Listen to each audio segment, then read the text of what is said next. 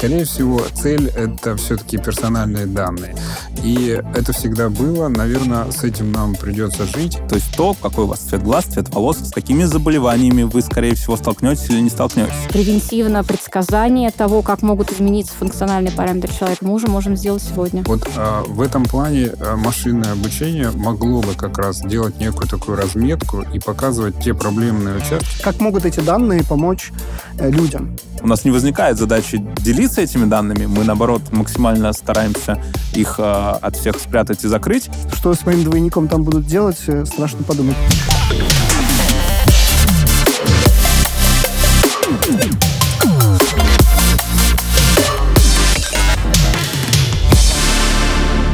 Всем добрый день, уважаемые э, подкаст-слушатели и зрители. Э, сегодня у нас э, очередной эпизод э, «Безопасно говоря», последний в этом сезоне. И мы очень хотим поговорить про медицину. Что может быть важнее э, медицины, здоровья и, соответственно, данных о здоровье людей. Как вы обратили внимание, э, сегодня ведущим являюсь я. К сожалению, пришлось заменить Антона, взять на себя вот эту вот тяжелую нишу. Я зато с айпадом, вот, но без усов. Зато у нас три гостя сегодня.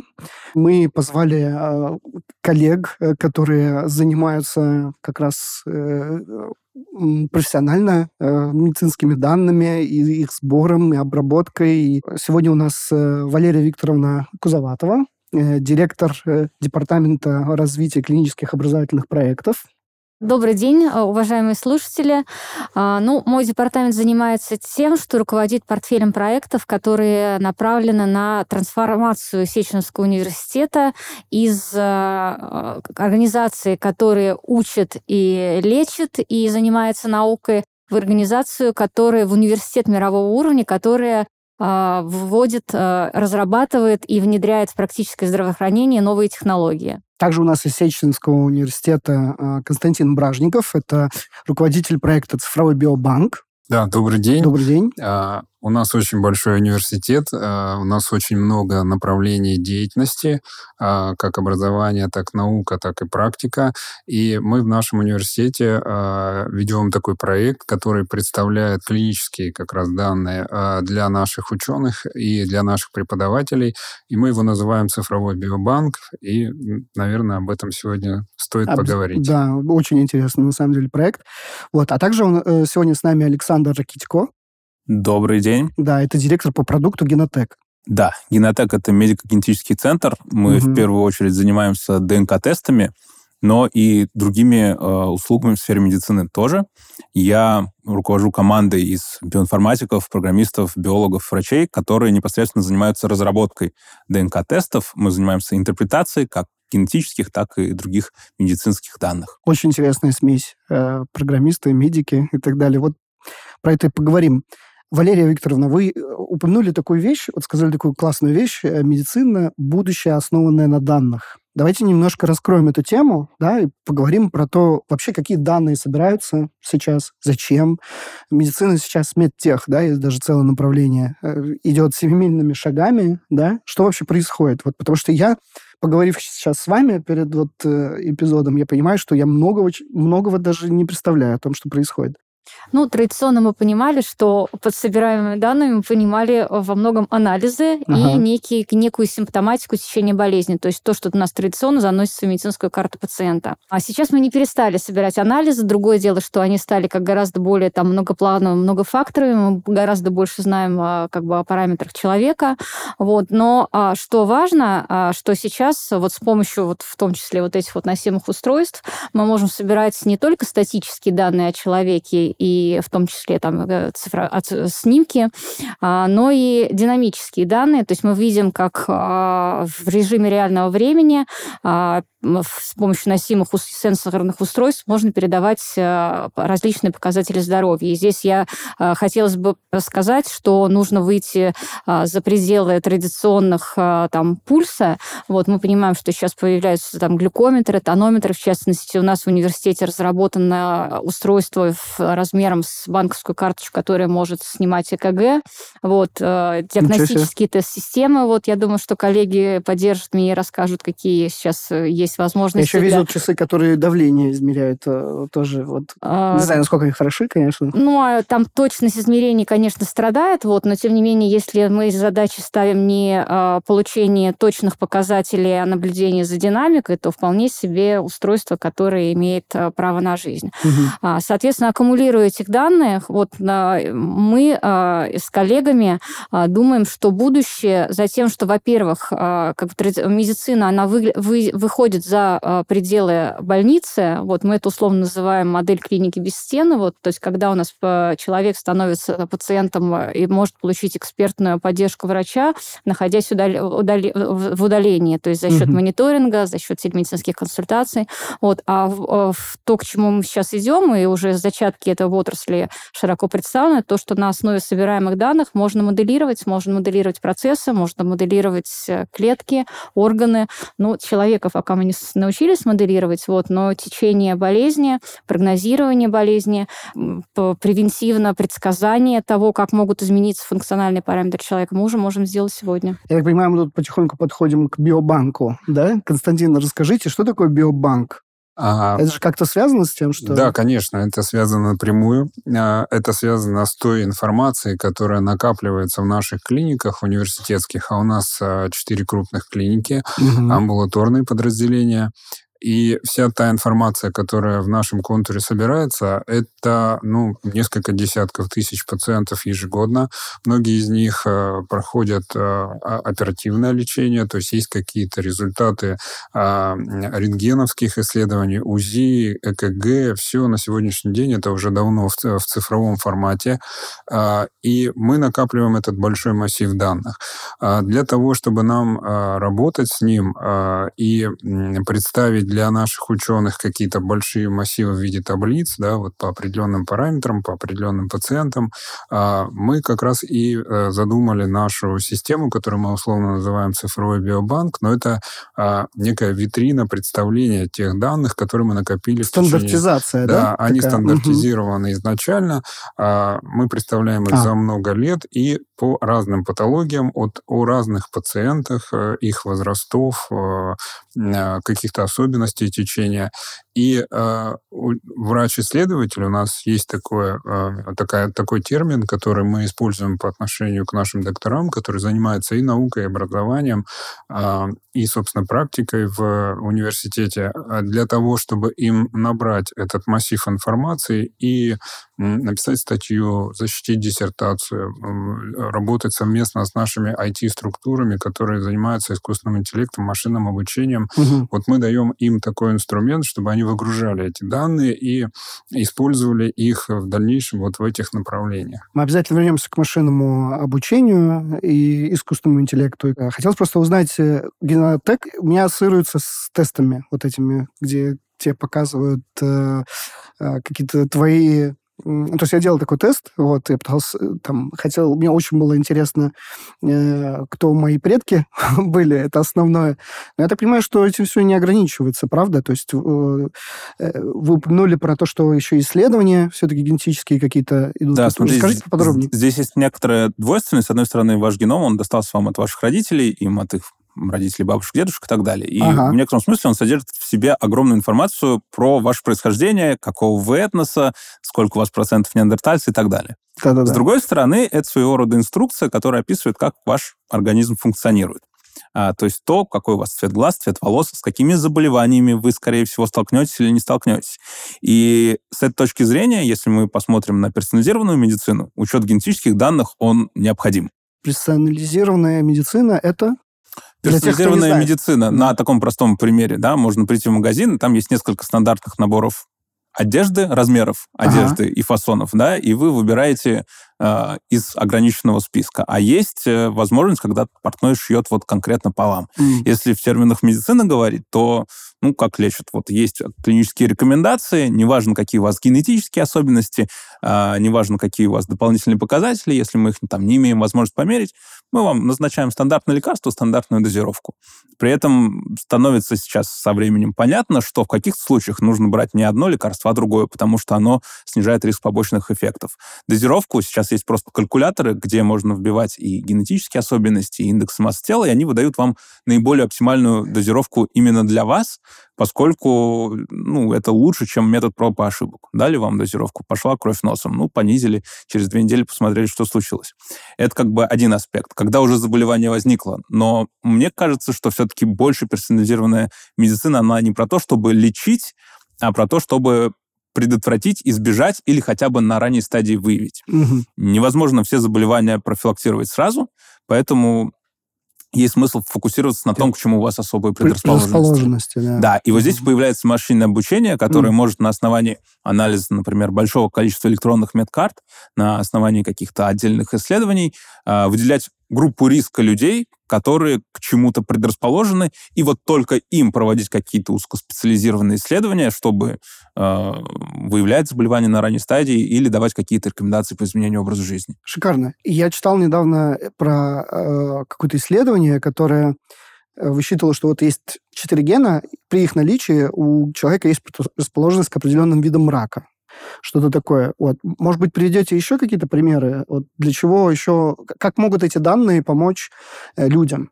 Ну, в продолжение э, персонализированной медицины хотелось бы сказать, что в таких областях, как онкология, кардиология, вот это является просто необходимым, потому что mm. именно персонифицированный таргетный подход к лечению онкологических заболеваний является зачастую единственно возможным. Mm. И у нас в университете есть целый институт персонализированной кардиологии, персонализированной онкологии, потому что с учетом развития этих технологий, с учетом того, что мы знаем о лечении и терапии того или иного заболевания, вот повторюсь, это зачастую является там единственно возможным подходом для того, чтобы вывести там, пациента, привести его к выздоровлению.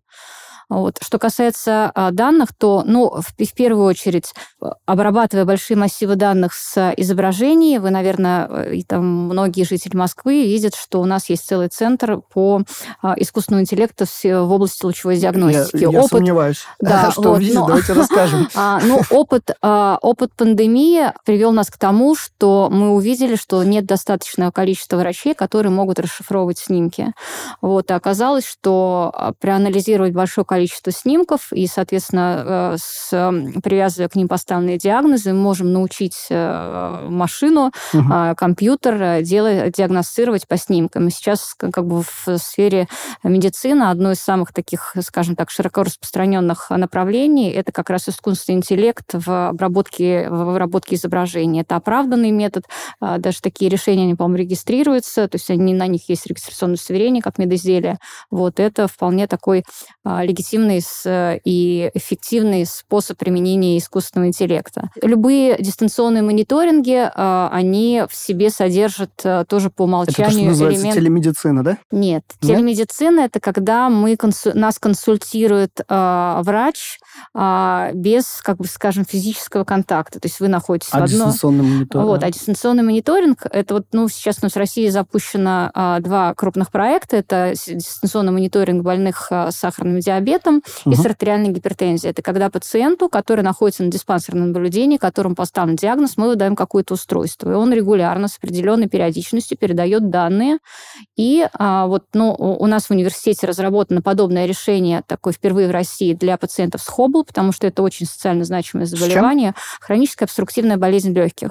Вот таких пациентов от 11 до 17 миллионов у нас, а, ну, несмотря на официальную статистику, 2 миллиона. И это третья а, причина причина смертности mm. в мире. Mm-hmm. И таким пациентам очень важно их постоянно держать на контроле. Пульмонологов недостаточно, вот, а им необходимо периодически контролировать э, и лекарственную терапию, и своевременно вызывать их на осмотр, на прием к врачу. Такой дистанционный мониторинг – это когда у нас э, пациенту выдается некое носимое устройство, это может быть там глюкометр, чтобы мерить уровень глюкозы, это может быть тонометр, чтобы мерить давление. В случае с хронической обструктивной болезнью легких, легких это mm-hmm пульсоксиметр и бигфлометр, и они в режиме в реального времени передают данные на некую платформу. Угу.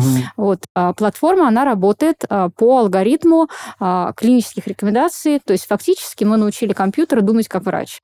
Вот. Она собирает эти данные с пациента и дает как и определенные там рекомендации. Ну, либо в зеленой зоне с ним ничего не нужно сделать, либо в желтой мы должны обратить внимание, либо в красной его нужно срочно как бы вызвать к врачу и скорректировать ему лекарственную терапию. Угу. Таким образом, мы реализуем как раз вот этот подход к клинике без стен, когда он нас повышается там доступность и эффективность медицинской помощи огромному количеству пациентов, которые находятся на диспансерном наблюдении, в, степи, в стадии реабилитации и так далее.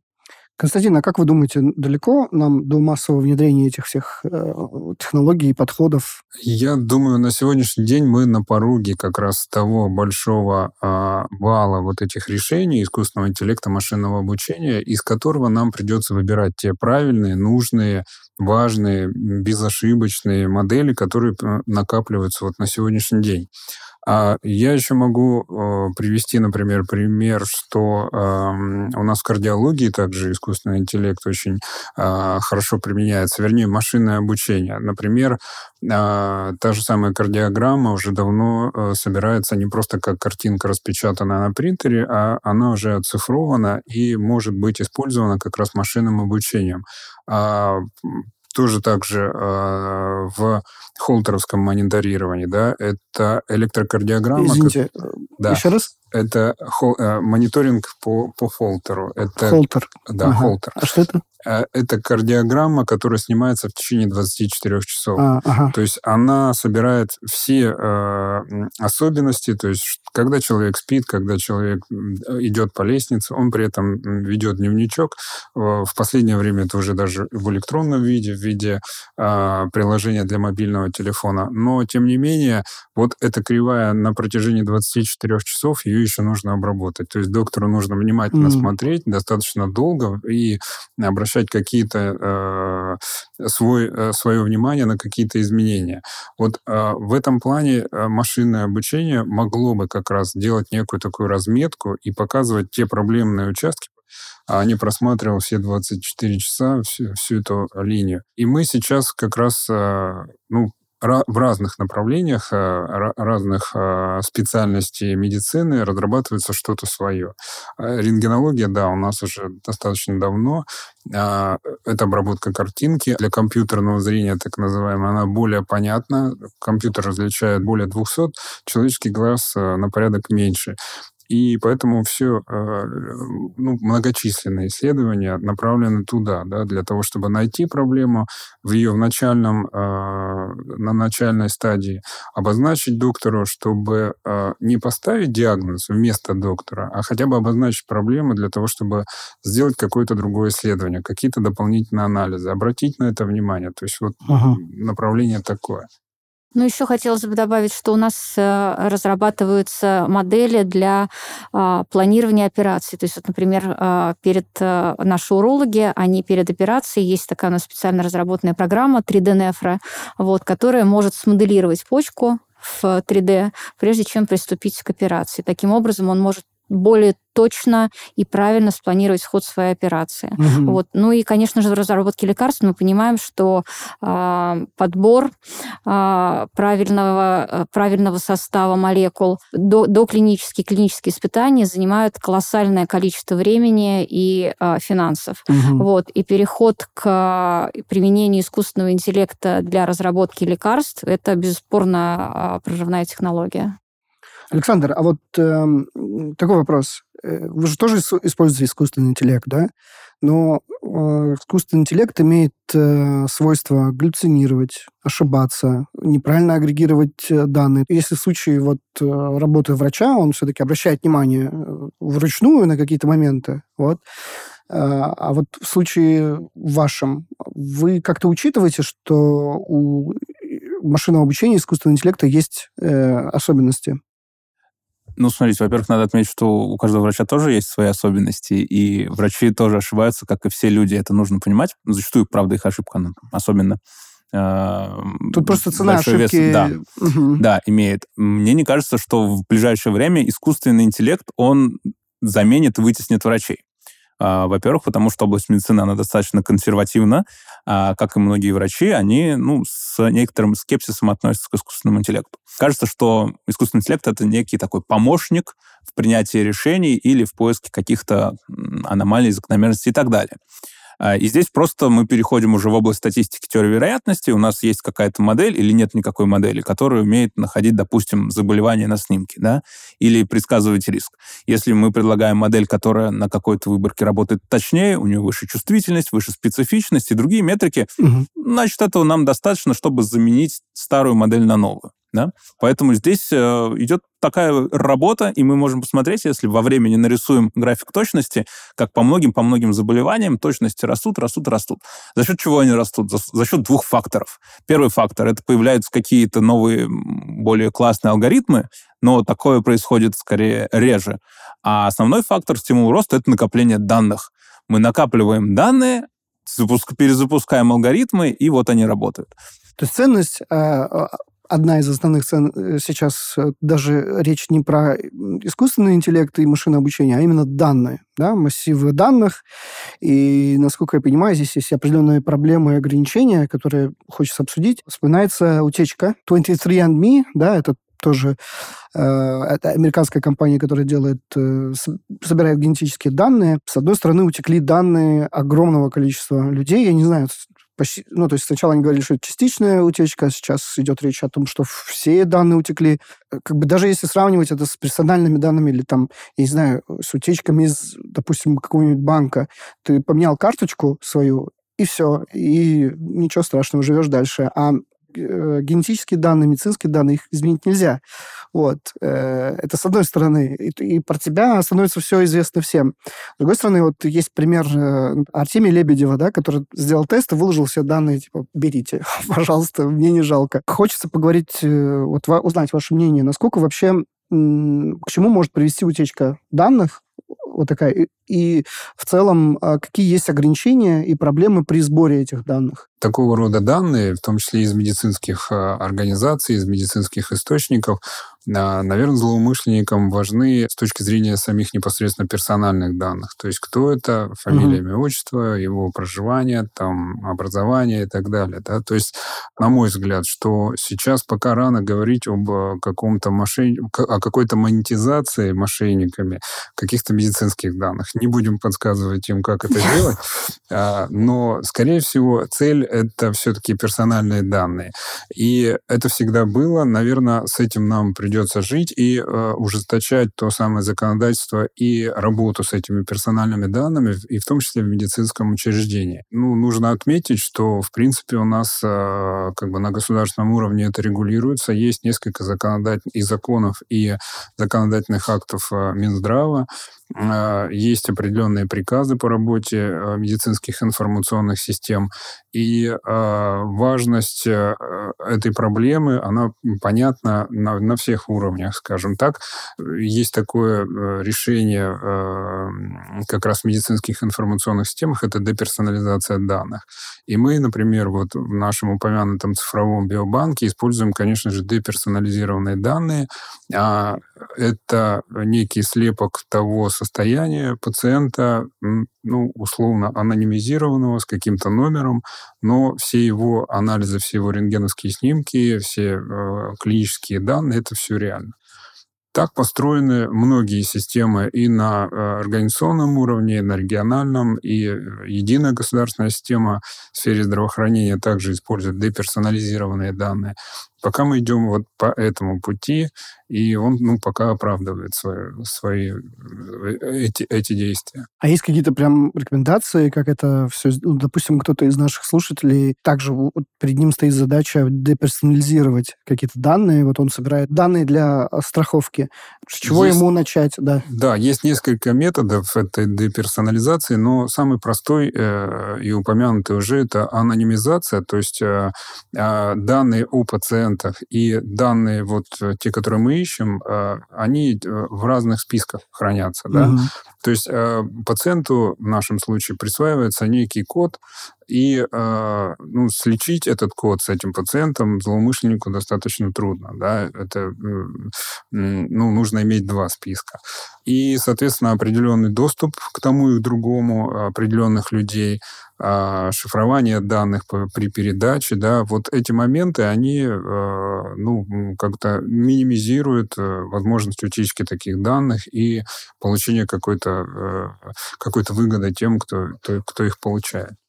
Про Артемия Лебедева, на самом деле, такой интересный кейс. Он действительно прошел тестирование, получил свой расшифрованный геном. Это ну, такой файлик, он может весить по-разному, в зависимости от того, как много расшифровали. И он у себя на сайте выложил его, бери и скачивай. Мы не так давно записывали подкаст про происхождение с Татьяной Толстой и его мамой, угу. которая тоже сдавала тест, у нее тоже есть... Писательница. Да, именно. Да. И один из вопросов, который она так задала в бэкстейже, это, вы знаете, я вот зашла в личный кабинет, там раздел с поиском родственников, и я смотрю, у меня что-то очень много детей, причем я их никого не знаю. Это следствие того, что файлик, который выложил Артемий, его брали и загружали самые разные люди, попадали в базу, и она себя их видела родственниками. Ну, такой неожиданный эффект. На самом деле вопрос, а вот у вас тоже есть ДНК-тест, вы бы его выложили в открытый доступ? Нет. Почему? Потому что я параноик. Но, разве вы не хотите помочь науке? Потому что на самом а, деле ваши го... данные, которые генетические в совокупности, там, с анкетой, допустим, это ну, очень ценная информация, которая затем будет использоваться, чтобы находить новые лекарства. Я ставите очень неловкое, конечно, вложение. Я очень хочу помочь науке, но, с другой стороны, я понимаю, что вот о чем говорит Константин, что есть э, всякие методы монетизации этих данных, да, у, у мошенников. Я, я... Продать. Не продать, а анонимно как-то. Mm. То есть, окей, я готов там заполнить какую-то анкету, но так, чтобы это не, не приводило ко мне лично, чтобы потом это нельзя было использовать против меня же. Я думаю, что большинство людей на самом деле также к этому относятся. То есть, ну, ничего страшного, если мои данные будет использоваться для того, чтобы э, наши дети были более здоровыми, лучше жили и лечились. Но очень важно решить вопрос с безопасностью. Да. Если вы обеспечите анонимность, забирайте данные. Ну, это на самом, э, на самом деле у нас тест можно сдать анонимно, то есть не обязательно даже указывать фамилию, имя, отчество, просто вот сдаешь биоматериал и все. Ну, и это на самом деле один из принципов безопасности хранить яйца по разным корзинам, да, и мы генетические данные хранятся у нас в Яндекс Облаке отдельно, вся персональная информация, включая там контактные данные, они хранятся отдельно, и э, вместе они не соединяются. На самом деле безопасность начинается раньше. У нас, чтобы в лабораторию войти, надо по отпечатку пальца. Я вот mm. не сотрудник лаборатории, я не могу туда попасть, например. Mm-hmm. Как и мы не можем попасть в дата-центр, между прочим, да. Да, да, и это, это очень правильно. Но в целом, мне так кажется, что э, если мы говорим про генетические данные, если вы решили ограбить зоопарк, то воровать слона — это самое глупое и сложное. Вот с генетическими данными в некотором смысле примерно так же, потому что расшифрованный геном, он весит 80 гигабайт в таком вот полном виде. И... Я даже не знал, если честно. Да, да, это ну, самая такая полная расшифровка, когда называется полногеномное секвенирование, это достаточно массивный файлик, и брать его не так просто. Угу. Но это вообще ни на секунду не означает, что как-то можно более халатно и расслабленно относиться к безопасности, а если мы говорим про утечки, которые были, а, насколько я понимаю, во-первых, там слухов гораздо больше, чем фактов. А, непосредственно генетические данные да, там много вопросов, и, да. и не утекли, и они остались сохраненными, защищенными, а произошло все из-за того, что в целом ну, у людей не обновлялись пароли, они были слиты в Darknet, и по этим паролям заходили, ну и собирали некоторую информацию про, про их профиль, что, конечно, плохо, но, тем не менее, это кажется, что можно побеждать, например, двухфакторной авторизацией угу. или же э, проверкой паролей на утечку и требованием обновить пароль и так далее. В общем, здесь идет некие такое соревнование. У нас фу никогда данные не утекали, и все хорошо, э, но дополнительные меры предосторожности, они всегда нужны. То есть вы об этом думаете постоянно? Конечно, мы это прочувствовали, когда, не помню уже как, какое время назад, э, утек, кла некая база гемотеста, а нам даже наши родные и близкие звонили и переживали, что такое генотека утекло. Ну, из-за схожести названия почему-то думали, что да, утечка у нас. Там даже, по-моему, суд уже завершился совсем недавно. Вот я слежу.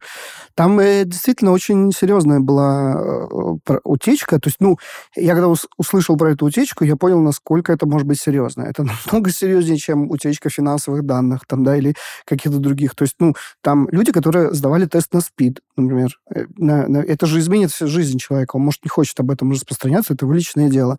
То есть тут хочется сказать, э, есть действительно инициатива со стороны Минздрава, есть акты э, законодательные и так далее. Но я лично считаю, что недостаточные.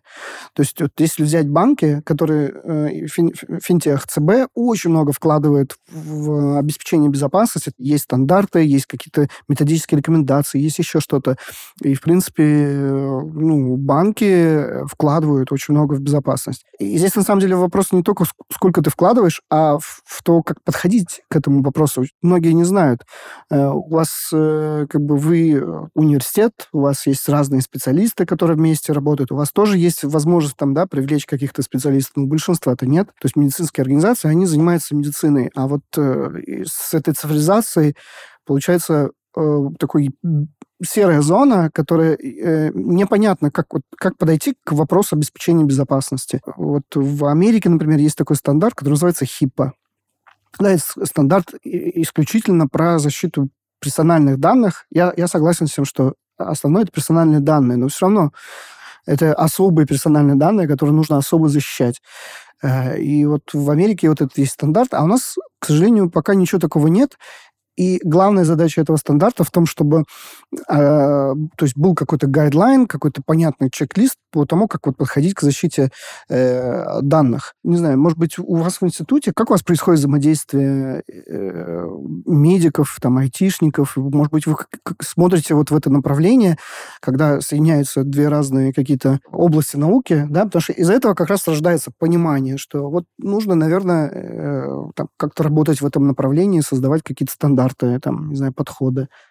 Да, ну, во-первых, вы абсолютно правы, что э, Сеченский университет, изначально будучи медицинским, чувствуя эти веяния, ага. развивают у себя а, немедицинские специальности. У нас появилась а, сформи, сформированный сейчас а, как бы непрерывный цикл обучения от школы до аспирантуры по немедицинским специальностям. Это биоинженерные специальности. У нас очень много IT-специальностей вводится. Мы понимаем, что у нас не хватает собственных компетенций. Мы привлекаем компетенции других университетов а, по математическому моделированию, по мат-статистике, а, то, в том числе по там, цифровым навыкам информации информационной безопасности, потому что это, повторюсь, э, веяние времени. Угу. Что касается а, э, сбора и хранения и обработки данных, то а, также в рамках нашего большого проекта по созданию цифрового биобанка, вот сейчас мы их собрали, у нас появилось такое некое озеро, я бы даже не назвала его банком, мы его красиво называем, цифровой биобанк, вот, но это такое светлое будущее.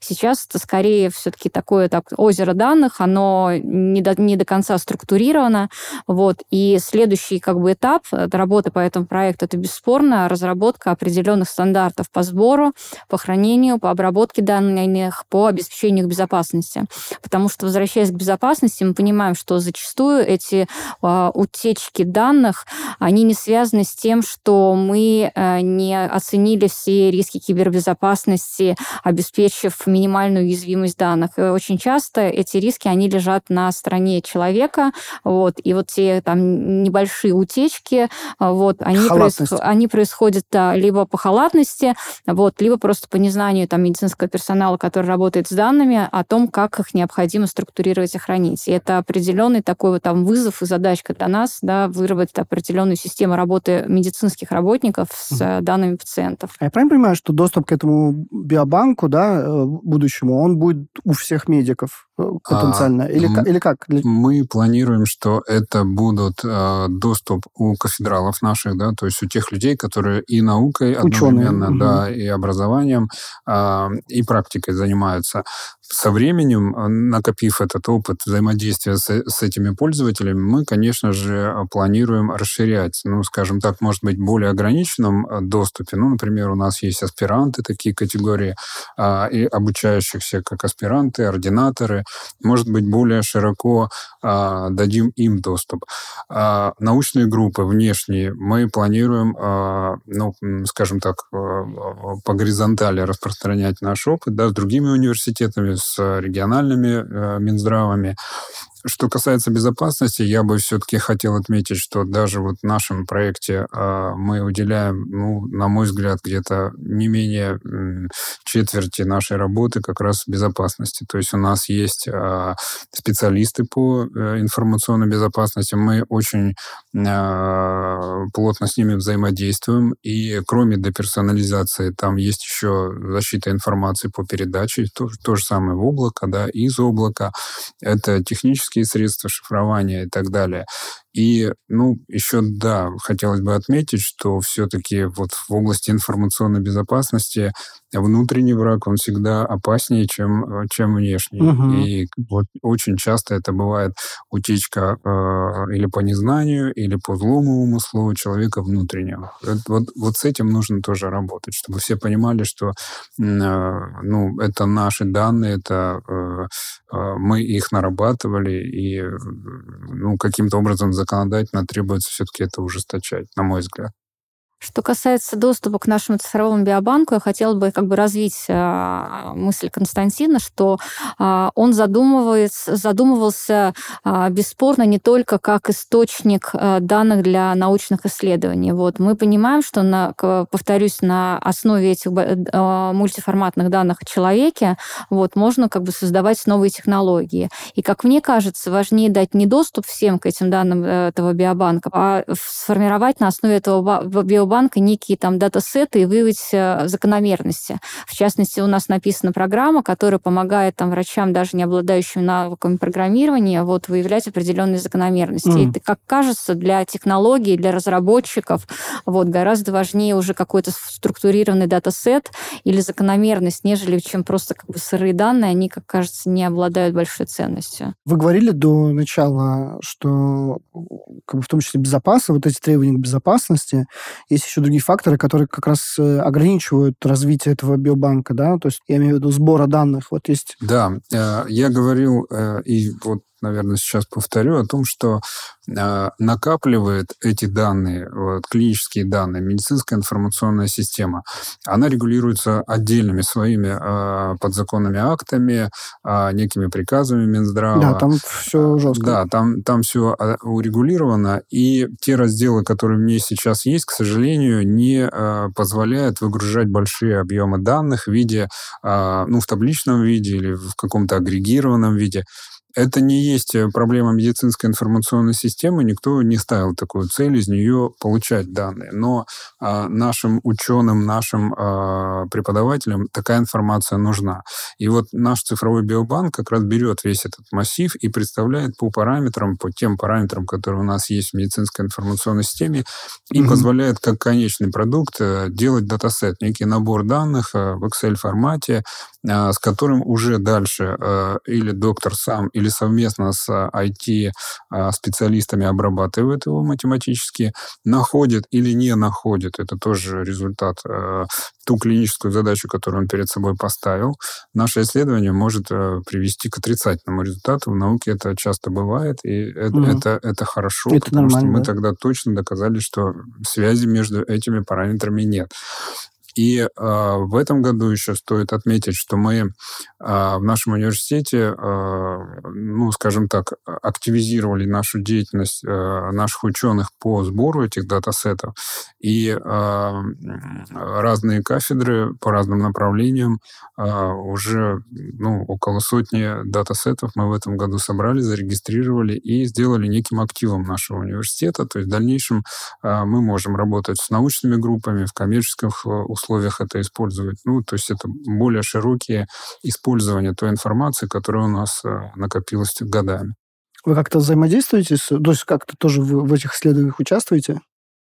Ну, смотрите, у нас э, во многом разработка построена на уже имеющихся исследованиях, и на имеющихся датасетах. Вообще, если зайти на Kaggle, например, да, это... Что это? Kaggle — это платформа для data scientist-ов, где выкладываются какие-то задания, датасеты, и предлагается придумать разметить. лучшее решение. А. Это разметить — это толока а, за окей. деньги. А здесь бесплатно, но Science. И Понял. там действительно часто возникают задачи медицинские. Но либо эти датасеты, они нечувствительные, да, например, датасет картинок, фотографий родинок, э, и нужно раз, научиться отличать родинки, которые злокачественные, условно, mm-hmm. связанные с меланомой, от здоровых родинок. Ну, родинка — это не настолько чувствительная информация, чтобы прям вот сильно переживать, что она где-то в открытом доступе есть. Ну, смотря где-то родинка. Ну, да, Зита, Гита, все такое. Конечно, кто-то может найти брата, так, да? Делал Data Science, нашел брата. Проблемы возникают, когда мы хотим работать, например, с генетическими данными. Там, 50 мутаций в геноме, их может быть достаточно для того, чтобы идентифицировать человека, да, а длина генома 3 миллиарда. И здесь вообще возникает отдельная область э, генерации искусственных датасетов, когда берут, например, две нейронные сети, одна сеть пытается сгенерировать новые данные, искусственные, которые не имеют отношения к реальным людям, а другая сеть пытается понять, насколько она хорошо отличает эти искусственные данные от реальных. А, да, Этот процесс что... повторяется многократно до тех пор, пока вторая сеть перестанет их хорошо различать. И таким образом получается некий синтетический датасет, на котором что-то можно делать. А, то же самое с электронными медицинскими картами. Ведь электронные медицинские карты собираются в университете Чеченова, в институтах э, и разных клиниках, и в огромном количестве лабораторий по всему миру. Но вы не найдете э, возможности получить к ним доступ. Вам никто его не даст. Э, очень многие статьи, которые пишутся, они основаны и на генетических данных и на электронных медкартах, но там есть лишь суммарные статистики без возможности получить доступ к исходным данным. Можно отправлять запросы, но эти процедуры не растягиваются на месяца, и никаких гарантий, что вы их получите, нет. Да? А дипломную работу уже надо было защитить, кандидатскую написать. Вот, поэтому здесь, конечно, есть определенные сложности и проблемы гораздо проще с данными, которые не так чувствительны, как медицинские, например, те же самые генетические, но имеющие отношение к этносам, популяционные mm-hmm. данные. Они, как, как правило, в открытом доступе, потому что ничего про заболевание неизвестно. Бери, пользуйся, скачивай, и вообще никаких проблем. Мне ну, кажется, там подписывают, скорее всего, соглашение о том, что нужно отречься от своего генома. Но... Отречься. Понятно. То есть в целом ничего страшного в том, чтобы утекли эти данные, нету. Ну, вот. они, естественно, анонимизированы. Ну да. А, сейчас, по крайней мере, мы, мы, мы, моих познаний э, не хватает на то, чтобы придумать и сказать, а как можно сам по себе отдельный геном использовать э, для того, чтобы какое-то там зло нанести. Во-первых, ты не знаешь, кому наносить все-таки, да?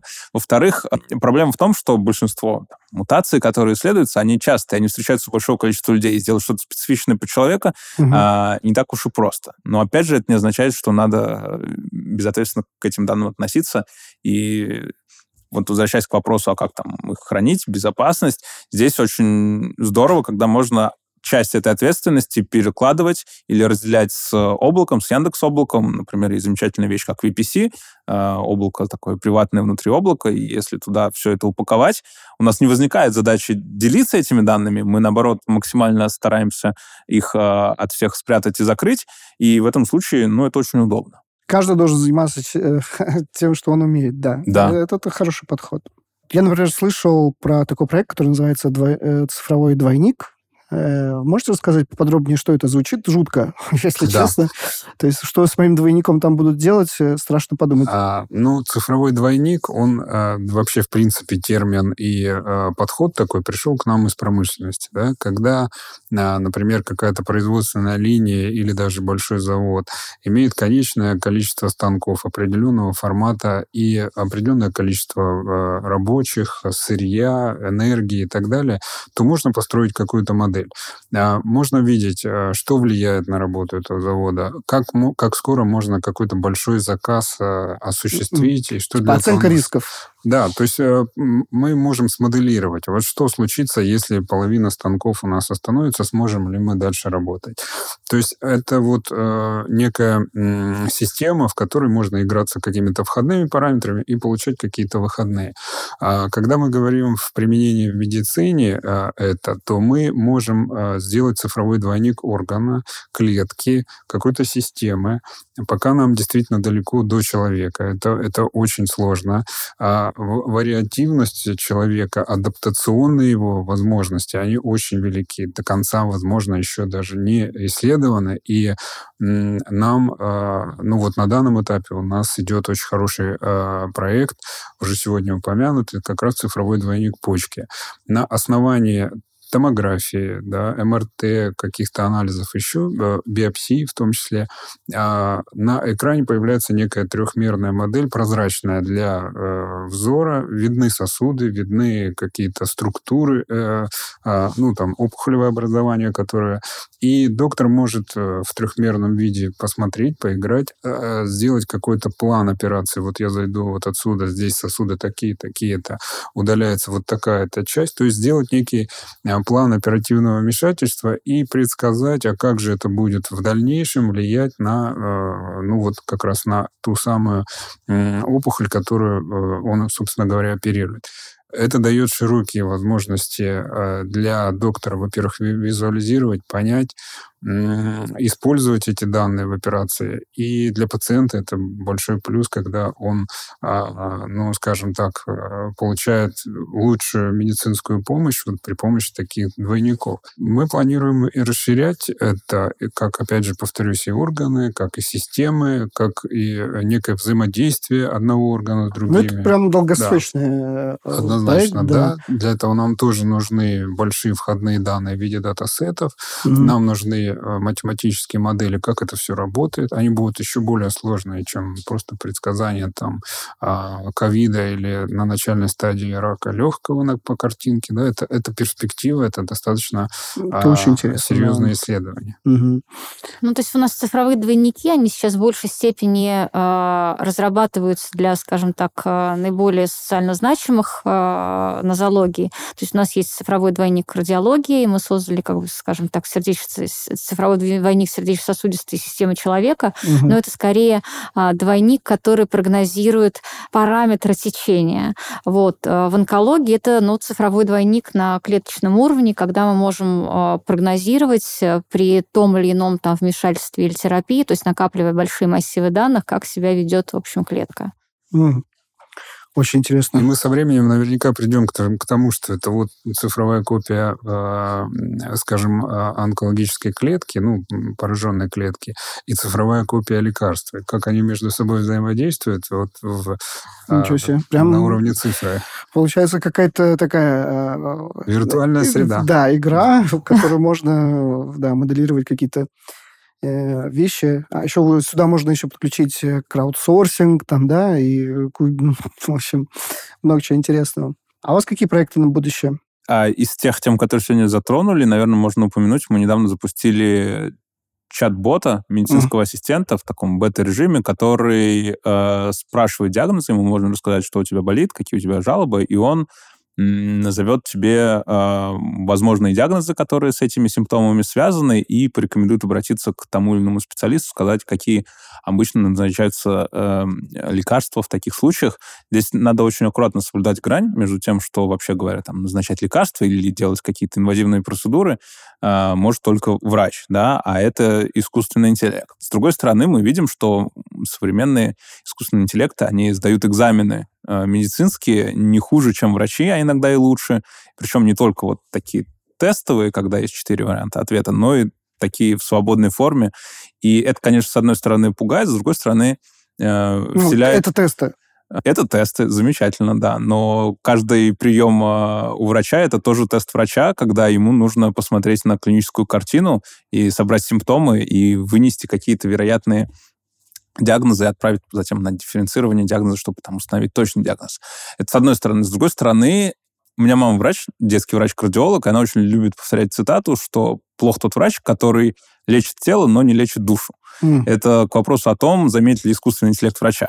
Мне кажется, что пока нет, потому что вот эту функцию вторую пока что сложно осуществить.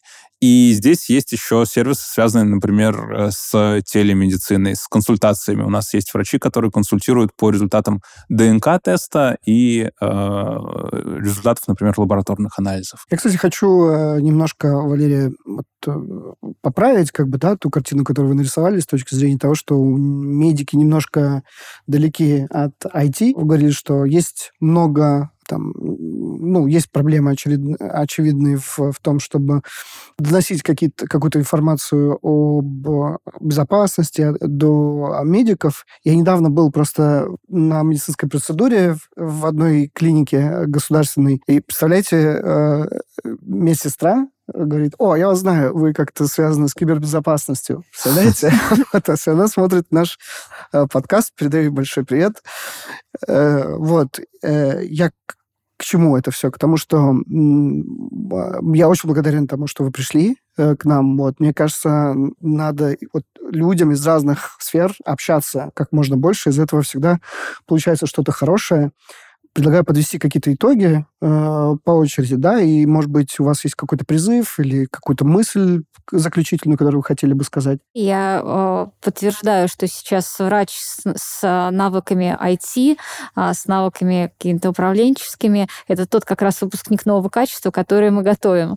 Вот, поэтому мы к себе э, для э, пополнения этих знаний и компетенций при, при, привлекаем цифровых э, и IT-гигантов, в том числе у нас очень много проектов с Яндексом, Яндексами, где у нас совместная там цифровая кафедра с Яндексом, и наши выпускники, мы понимаем, что врач завтрашнего дня, он должен обязательно обладать это, э, этими навыками. Uh-huh. А что касается вообще светлого будущего, к которому мы идем, вот мы все говорим про то, что мы собираем данные, строим э, какие-то прогностические модели. Вот. Но вообще, конечно, наша задача это перейти от ремонтных медицине к, медици... к инжинирингу здоровья.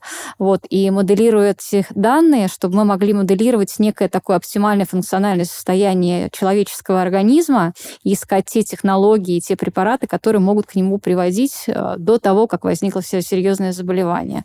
Вот поэтому, ну, скажем так, вот наша такая высокая большая задача на основе сбора данных, и не только нашего, тех, которые собирают в Сеченовском университете. У нас-то 7,6 миллионов записей, вот, а мы знаем, что в Российской Федерации 3 миллиарда записей о пациентах. Вот, поэтому собираете данные вы с, а, с помощью машинного ли обучения, либо интеллекта врача, выстраивая закономерности моделирования, мы должны, конечно, прийти к, к инженеру инжинирингу здоровья, то есть оптимальное функциональное состояние человека, которое включает не только его а, медицинские, такое физическое состояние, но и в том числе там ментальное благополучие, психическое и так далее и тому подобное. Спасибо. Только надо это делать безопасно. Константин? Ну, я тоже здесь хочу отметить, что тот самый большой накопленный э, материал цифровой медицины, он нас, э, ну, как бы у нас нет другого выхода, как только развивать это направление. А будут совершенно точно развиваться э, некие математические модели, искусственный интеллект. Мы сейчас видим все-таки, что это будут инструменты для врача. То есть никогда искусственный интеллект не заменит врача, а вот врач, который... Ну, я лично никогда да, не доверюсь. Влад, который владеет этими. Новыми методами, он заменит врача, который не владеет. Вот скорее здесь нужно э, ждать такого развития событий. Поэтому это очень перспективное, важное и нужное направление в медицине, цифровизация, имею в виду. Но именно поэтому у нас эти системы называются систем, система поддержки, поддержки принятия врачебных решений. А, вот, вот так. Ну, Но да, это более... неоценимое подспорье. И в ранней диагностике и, там коллег был абсолютно прав, что когда у врача есть возможность с помощью а, искусственного интеллекта оценить э, все риски и более точно сопоставить имеющиеся у него данные с э, возможными диагнозами, это невероятно круто, и это ему помогает. Александр? Я скажу так, что мы живем в удивительное время. Геном был расшифрован фактически 20 лет назад целиком, да, а еще там 30-40 лет назад э, компьютеры не были доступны человеку. И вот сейчас уже это есть, оно вместе дает новые классные результаты. А, появилось э, много данных, заработали нейросети, которые изобрели в середине прошлого века, а работать они начали только сейчас. И, конечно, в будущем еще всего много интересного нас ждет. Есть технологии геномного редактирования, мы сможем, да, не цифрового двойника редактировать, а э, оригинал, наверное, может быть, не знаю. Надеюсь, что на нашем веку это будет. А, но действительно здесь важно понимать, что вопросы безопасности, они очень важны, потому что, скажем так, любая а, оплошность на этом поприще безопасности, она может оттолкнуть технологию на какое-то время назад, развитие или вообще ее поставить под вопрос. Да? Почему геномное редактирование сейчас не используется? Один из важных вопросов — это именно вопрос безопасности, насколько это безопасная технология. А, а мы понимаем, что и технология, скорее всего, непростая, так же, как и данные медицинские, они чувствительные, и поэтому должны быть особо хорошо защищены. Друзья, спасибо вам а, огромное за разговор. Вот, мне было очень интересно, хочется продолжить, но, к сожалению, у нас ограниченное время. Подписывайтесь на наш подкаст «Безопасно говоря», ставьте лайк, колокольчик, все, что есть. Еще раз вам спасибо. Вам спасибо большое за приглашение. Спасибо. Спасибо.